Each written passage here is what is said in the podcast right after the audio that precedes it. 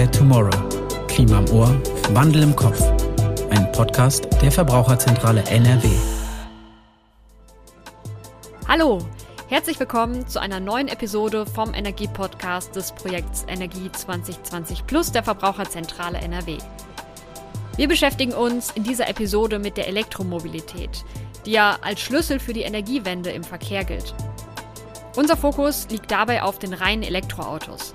Diese sollen in Zukunft nämlich die herkömmlichen Verbrenner ersetzen, sodass die anspruchsvollen Klimaziele im Verkehr erreicht werden können. Gegenüber der Elektromobilität gibt es aber viele Vorbehalte. Isabel hat sich deshalb mal umgehört, was Verbraucherinnen und Verbraucher von Elektroautos halten. Stimmungsbarometer. In der Theorie fanden alle, mit denen wir sprechen konnten, dass Elektromobilität vielversprechend und eine gute Sache ist. Nur zum jetzigen Zeitpunkt darauf einlassen, da waren sich die meisten dann noch nicht so sicher. Aber hören wir mal rein. Ja, im Grunde ähm, ist es eine gute Erfindung, finde ich, ähm, weil man ja als äh, Hintergedanke hat, weg von fossilen ähm, Brennstoffen zu kommen. E-Autos finde ich generell eine gute Sache. Ne? Man hat sich ja was überlegt und äh, man will ja dadurch, sage ich erstmal, die, die Umwelt schonen. Trotzdem habe ich meine Bedenken dabei. Und zwar, wie sieht es denn mit der Sicherheit in den Autos aus? Weil man kennt ja aus der Industrie, dass manche Batterien dann in die Luft geflogen sind. Ja, also grundsätzlich finde ich das schon eine gute Idee. Ähm, mir gibt, sind da nur so viele Sachen noch nicht ganz klar. Also zum Beispiel, wie ist das mit den Ladesäulen? Ähm, bei mir in der Stadt wird das wohl noch vielleicht ganz gut funktionieren, aber auf dem Land, wo meine Eltern wohnen. Wir haben auch gefragt, ob sie sich vorstellen könnten, jetzt gerade ein E-Auto anzuschaffen. Die Bedenken, was die Ladesituation und Praktikabilität im Alltag angeht, überwiegen da allerdings noch und natürlich auch die Frage der Sicherheit, wie wir eben gehört haben. Vielleicht helfen unsere Informationen ja dabei, ein paar dieser Bedenken aus dem Weg zu räumen. Ich spreche heute mit unserem Experten Marcel Haider. Er ist Referent für erneuerbare Energien und E-Mobilität bei der Verbraucherzentrale NRW. Mit ihm möchte ich die Vorurteile gegenüber Elektroautos diskutieren, weil davon super viele ungerechtfertigt sind. Hallo Marcel. Hallo. Bis zum Jahr 2050 soll der Verkehr ja praktisch CO2-frei werden. Um das zu schaffen, wird auf alternative Antriebstechnologien, also zum Beispiel auf die Elektromobilität gesetzt. Welche Chancen bietet denn die Elektromobilität für die Verkehrswende? E-Mobilität äh, bietet mehrere äh, Chancen für die Verkehrswende. Zum einen weniger CO2-Emissionen, äh, zum anderen eine effizientere Nutzung von Energie und äh, im besten Fall natürlich auch die Einbindung von erneuerbaren Energien für den Verkehrssektor. Weitere Vorteile sind, dass äh, lokal weniger Emissionen entstehen und auch weniger Lärmbelastung für Innenstädte. Trotzdem haben wir gehört, dass es ja ziemlich viele Vorbehalte gegen die Elektromobilität gibt. Zum Beispiel heißt es, dass die Ökobilanz bei E-Autos letztlich schlechter ist als bei den herkömmlichen Verbrennern. Der Energiebedarf, die CO2-Emissionen und auch die Feinstaubbelastung seien höher, vor allem bei der Produktion der Autos. Was sagst du denn dazu? Wenn man den gesamten Lebenszyklus eines E-Autos nimmt und den mit dem gesamten Lebenszyklus eines äh, vergleichbaren Verbrennermodells äh, vergleicht, dann ist die Ökobilanz äh, bereits heute bei E-Autos besser als bei Verbrennermodellen. Äh, oft wird das Argument genannt, dass ja zur Batterieherstellung äh, viel mehr Energie aufgewendet werden muss als bei äh, Verbrennermodellen oder zur Herstellung von Verbrennermodellen. Das gleicht sich aber über den, ähm, über den Betrieb, über den Fahrbetrieb wieder aus. Und ähm, generell, je mehr erneuerbare Energien genutzt werden für die äh, Herstellung von E-Auto-Batterien oder auch zum Laden von E-Autos, desto positiver wirkt sich das auf die Treibhausgasbilanz aus. Feinstaubbelastung äh, ist ungefähr bei der, äh, bei der Herstellung und auch im Betrieb ähm, vergleichbar mit äh, Verbrennermodellen. Das liegt bei E-Autos daran, dass auch bei ähm, beim Fahrbetrieb natürlich äh, Abrieb an den Reifen entsteht und äh, der sich natürlich dann nicht verm vermeiden lässt. Insgesamt ist die äh, Ökobilanz von E-Autos aber besser. Angeprangert wird ja auch oft, dass viele endliche Rohstoffe für die Herstellung der Autos benötigt werden. Und dieser steigende Bedarf vor allem an Lithium und Kobalt könne in Zukunft gar nicht mehr gedeckt werden. Und auch der Abbau der Rohstoffe ist eben umweltschädlich und findet oft unter schlechten Arbeitsbedingungen statt, teilweise eben auch durch Kinderarbeit. Was ist da dran? Also, dass uns äh, Lithium und Kobalt erstmal ausgehen, darüber brauchen wir uns keine Sorgen zu machen. Außerdem wird noch an alternativen Batterietechnologien mit anderen Rohstoffen geforscht, bei denen andere Rohstoffe genutzt werden. Ähm, generell äh, stimmt es, dass es in manchen Abbaugebieten äh, zu Umweltbeeinträchtigungen kommt und auch äh, sozial nicht vertretbare Arbeitsbedingungen bestehen. Ähm, das sind Dinge, die man aber in Zukunft lösen kann durch äh, zum Beispiel nachvollziehbare Handelsketten, Überprüfung von Gewinnungsprozessen. Und ähm, ganz wichtig ist auch noch bei der Nutzung von endlichen Rohstoffen, dass am Ende des Lebenswegs eines E-Autos die Batterien recycelt werden und so die Rohstoffe wieder nutzbar gemacht werden können. Viele Menschen stehen Elektroautos ja auch kritisch gegenüber, weil sie sagen, dass es bisher viel zu wenig Lademöglichkeiten gibt. Welche Entwicklung ist hier zu erwarten? Der Ausbau der öffentlichen Ladeinfrastruktur ist in den letzten Jahren nur langsam vorangeschritten. Ähm, dabei ist aber zu erwarten, dass sich das in den nächsten Jahren ändern wird, da bis 2030 äh, laut Zielen der Bundesregierung 10 bis 15 Millionen E-Autos auf den deutschen Straßen unterwegs sein sollen. Und das geht natürlich nur, wenn es dafür auch genug öffentliche Ladepunkte gibt. Bereits heute ist die Situation aber so, dass es genug Ladesäulen öffentlich gibt. Man kann zum Beispiel beim Einkaufen laden. Äh, viele Arbeitgeber äh, bieten das natürlich auch an. Und es gibt auch an den Ballungspunkten, an Autobahnen äh, genug Schnellladepunkte, wo man dann auch schneller laden kann, um direkt weiterfahren zu können. Wie gefährlich ist es eigentlich, mit Elektroautos zu fahren? Man hört ja oft, dass die Batterien schnell anfangen zu brennen und dann irgendwie nur mit viel Aufwand gelöscht werden können.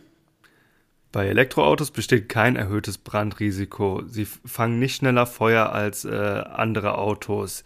Allerdings stimmt es, dass äh, die Batterien aufgrund ihrer Zusammensetzung, ihrer chemischen Zusammensetzung, äh, schwieriger zu löschen sind und länger brennen. Darauf sind äh, viele Feuerwachen aber bereits vorbereitet und äh, haben bereits den Ernstfall geprobt, solche Brände auch zu löschen.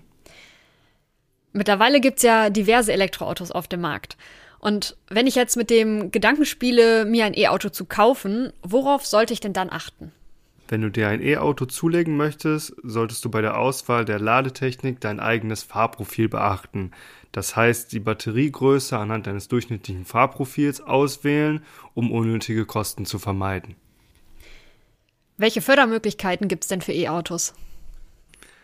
Aktuell gibt es äh, den Umweltbonus bzw. Die, die sogenannte Innovationsprämie womit äh, reine batterieelektrisch betriebene Fahrzeuge mit bis zu 9000 Euro anteilig vom Staat und vom Hersteller gefördert werden. Kommen wir dann zum Abschluss. Wenn wir die Verbrenner in Zukunft so schrittweise durch Elektroautos ersetzen, können wir dann die Verkehrswende schaffen? Und wenn nein, was muss noch passieren? E-Autos sind ein Schritt in die richtige Richtung. Damit die Verkehrswende gelingt und die CO2-Einsparziele im Verkehrssektor erreicht werden, sind E-Autos unabdingbar. Allerdings müssen dafür die Verbraucherinnen abgeholt werden und es müssen mehr finanzielle Anreize geschafft werden. Ein weiterer Punkt ist, dass die öffentliche Ladeinfrastruktur, speziell die Schnellladeinfrastruktur, ausgebaut werden muss und dass es eindeutigere Regularien für die private Infrastruktur gibt. Was sagst du denn zu der Nutzung von E-Scootern, Elektrofahrrädern und so E-Lastenrädern? Generell würde ich das nicht ablehnen, allerdings muss man äh, darauf achten, in welchen Situationen diese Verkehrsmittel genutzt werden. Wenn zum Beispiel E-Scooter äh, dafür genutzt werden, um Strecken zurückzulegen, die man ansonsten zu Fuß betätigt, ist natürlich äh, der Sinn von diesen Verkehrsmitteln für die Verkehrswende ähm, eher kritisch zu betrachten. Wenn wir uns in fünf Jahren wieder treffen, was hat sich denn in Bezug auf die Mobilität geändert? Das bleibt äh, abzuwarten. Allerdings ist es natürlich äh, zu hoffen, dass es erheblich mehr E-Autos auf den deutschen Straßen gibt und dass natürlich auch äh, die Akzeptanz in der Bevölkerung dafür steigt. Super. Vielen Dank für deine Einschätzung und bis bald. Gerne. Danke. Grün hinter den Ohren. Marcel meinte ja, dass es mittlerweile sehr viele Lademöglichkeiten für Elektroautos gibt. Meine Kollegin Esther hat sich dazu informiert. Wenn du dir ein Elektroauto kaufen möchtest, solltest du dich vorher auf jeden Fall informieren, wo du das Auto laden kannst. Denn es gibt noch lange nicht so viele Ladestationen wie Tankstellen. Aber da ist vielleicht einfach nur eine Umgewöhnung nötig. Die Zeit, in der das Auto nicht fährt, kannst du zum Beispiel zum Einkaufen nutzen. Auf einigen Parkplätzen in den Innenstädten gibt es auch schon Ladesäulen. Meistens darfst du da sogar kostenlos parken. Wenn du ein Eigenheim besitzt, kannst du dir auch eine Ladestation auf dem Grundstück installieren lassen und das Auto über den Strom vom Haus laden. Optimal ist es natürlich, wenn du dann noch eine Photovoltaikanlage auf dem Dach hast. Dann musst du weniger aus dem Netz ziehen. Auch als Mieterin oder Mieter in einem Mehrfamilienhaus gibt es gute Lademöglichkeiten, denn seit Anfang 2020 gibt es ein Recht auf eine Ladebox am gemieteten Stellplatz. Die Kosten für Aufbau, Anschluss und eventuell späteren Abbau musst du allerdings selbst tragen.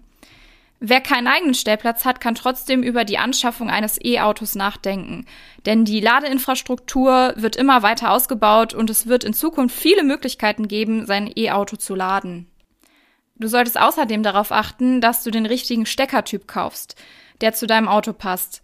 Standard in Europa sind neben den Typ 2 Steckern die CCS-Stecker für die Schnellladung. Wie lange dein Auto braucht, bis es vollgeladen ist, hängt von der Leistung der Wallbox ab. Bei einer 44 Kilowattstunden großen Batterie benötigt eine 11 Kilowatt Wallbox circa 4 Stunden. Bei einer 22 Kilowatt Wallbox dauert es mit 2 Stunden entsprechend weniger. An einer Schnellladesäule mit 150 Kilowatt Leistung muss dein Auto sogar nur 20 bis 25 Minuten stehen. Unter die Lupe genommen. Besonders klimaschonend und komfortabel lädt das E-Auto mit Solarstrom vom eigenen Dach. Isabelle hat mir erzählt, was ich dafür alles brauche.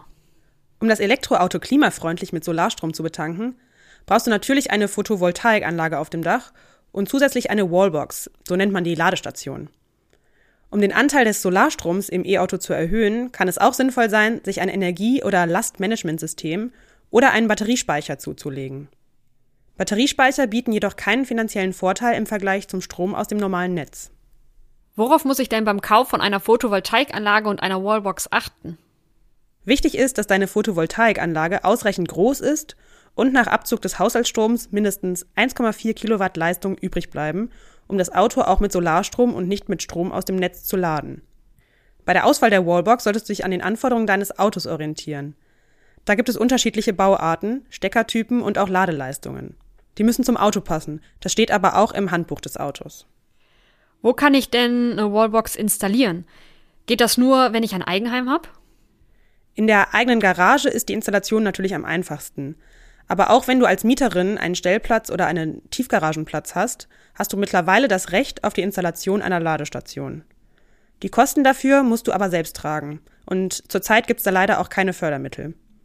Wenn du keinen festen Stellplatz hast, bist du im Moment noch auf öffentliche Ladestationen angewiesen. Und jetzt noch mal zu den Energiemanagementsystemen. Wofür brauche ich die genau? Also mit den Energiemanagementsystemen kannst du den produzierten Strom aus der PV-Anlage optimal nutzen.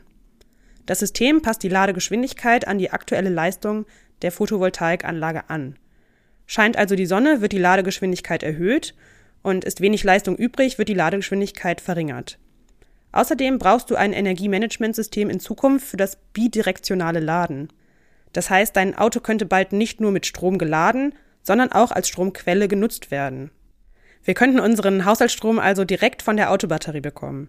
Die technischen Voraussetzungen dafür sind da, aber noch nicht ganz marktfähig. Dann wird die Zukunft zeigen, ob wir mit unserem E-Auto bald auch unsere Waschmaschine betreiben können. Danke, Isabel. Gerne, Marie. Zählerstand. 350 Euro, unser Zählerstand. In etwa so viel Geld können Besitzerinnen und Besitzer eines Elektroautos im Rahmen der Treibhausgasminderungsquote zurückerhalten. Die THG-Quote gilt seit Anfang 2022 für reine Elektroautos, E-Motorräder und E-Roller mit Zulassung. Die Idee ist, dass die eingesparten CO2-Emissionen durch die Elektrofahrzeuge finanziell belohnt werden. Gleichzeitig können Kraftstoffproduzenten Strafzahlungen entgehen, indem sie das eingesparte CO2 kaufen und dadurch einen Ausgleich zu ihren produzierten Emissionen schaffen. Die THG-Quote kann in Anspruch genommen werden, indem das Fahrzeug bei einem Stromanbieter oder einem Unternehmen registriert wird. Die Anträge werden vom Umweltbundesamt geprüft und die Zertifikate an die Kraftstoffproduzenten weiterverkauft. Die Erlöse fließen dann an die Antragstellerinnen und Antragsteller zurück. Für Verbraucherinnen und Verbraucher mit einem Elektroauto ist die THG-Quote finanziell von Vorteil. Doch sie steht auch in Kritik, unter anderem, weil sich Kraftstoffproduzenten im Prinzip freikaufen können. So wird letztlich leider kein CO2 eingespart. Wir haben gehört, dass die vielen Vorbehalte gegenüber der Elektromobilität größtenteils ungerechtfertigt sind. Die Elektromobilität ist ein wichtiger Schritt in Richtung Verkehrswende. Laut der Agora Energiewende sogar der Schlüssel der Energiewende im Verkehrssektor. Trotzdem können die ambitionierten Klimaziele nicht allein durch den Umschwung auf E-Autos erreicht werden. Wir brauchen insgesamt neue Mobilitätskonzepte, einen attraktiveren ÖPNV, Carsharing-Angebote, besser ausgebaute Radwege und Forschung. Forschung an neuen klimafreundlichen Antriebstechnologien, zum Beispiel an Wasserstoff. Und wir brauchen Menschen, die diese neuen Angebote in Anspruch nehmen. Menschen, die häufiger Bus und Bahn fahren, die die Carsharing-Angebote nutzen. Und Leute, die die schweren Einkäufe mit dem Lastenrad statt mit dem Auto nach Hause transportieren. Und generell einfach mehr Fahrradfahrerinnen und Fahrradfahrer. Aufgabe der Politik ist es, für diesen Umschwung die Weichen zu stellen. So kann die Verkehrswende gelingen. In the Air Tomorrow. Podcast der Verbraucherzentrale NRW.